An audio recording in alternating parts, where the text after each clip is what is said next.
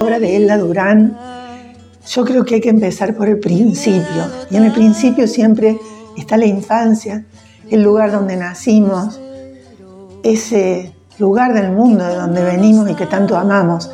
En el caso de Elda, aunque muchos la consideramos riocuartense, en realidad ella nació en el sur, en Las Lajas, muy cerca de la comunidad mapuche de la Buitrera. Después pasó a vivir a Las Coloradas, eh, pero mm, esa proximidad con esa comunidad mapuche, que además le dio un amigo entrañable, como diría ella, el Parrita, un niño de esa comunidad, la fue forjando en un carácter, un temperamento, una elección de temas y una defensa por eh, las comunidades originarias, por el pueblo mapuche nanquelino, y haciendo de ella una, una extraordinaria investigadora de todos esos temas.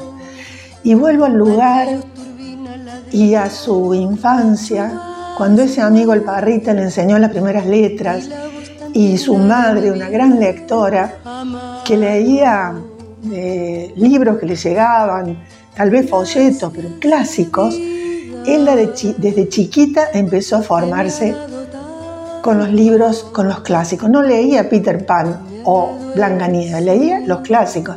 Eso consolidó en ella una, formación, una cultura muy poderosa. Y, el lugar y la gente también la hicieron consciente de eh, su postura frente a los débiles y la necesidad de que hubiera una voz en defensa de aquellos invisibilizados, como por ejemplo algunas comunidades. Hablando de su identidad y de su, y de su ir construyéndose, después Elda pasó a vivir a otros lugares hasta que llegó a Río Cuarto. Ha sido maestra, ha sido licenciada en Ciencias de la Educación, ha dado clase en una escuela donde todavía sus alumnos la siguen recordando, la escuela Mitre.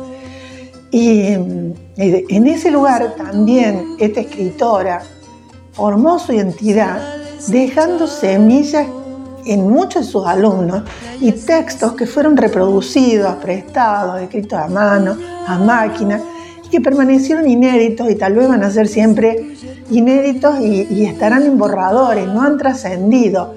Pero esa es Elda, generosa, mujer de la tierra, mujer del sur, eh, que ha recibido numerosísimos premios y reconocimientos y a la que nosotros consideramos riocuartense, aunque ella siga diciendo que es mujer del sur.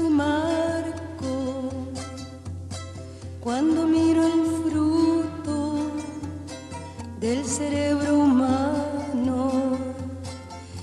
miro el fruto